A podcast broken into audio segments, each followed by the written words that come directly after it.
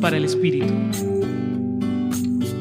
El trigo es el grano base del pan, que en los evangelios representa el alimento físico que fortalece el cuerpo, pero también el espiritual que fortalece la vida en el espíritu.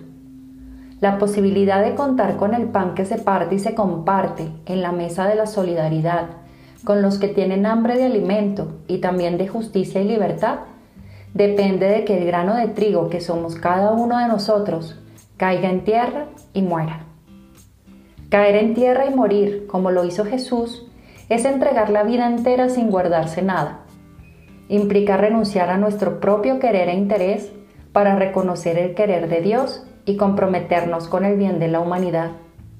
Esto demanda de nosotros generosidad en tiempos y espacios, romper las barreras que nos mantienen encerrados en nosotros mismos y una actitud de discernimiento constante de cuál es el bien mayor en cada decisión que tomamos y en cada acción que realizamos.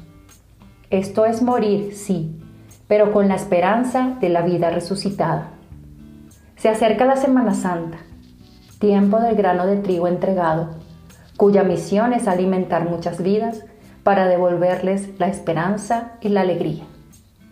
Los acompañó Mariela Marcano del Centro Pastoral San Francisco Javier de la Pontificia Universidad Javeriana.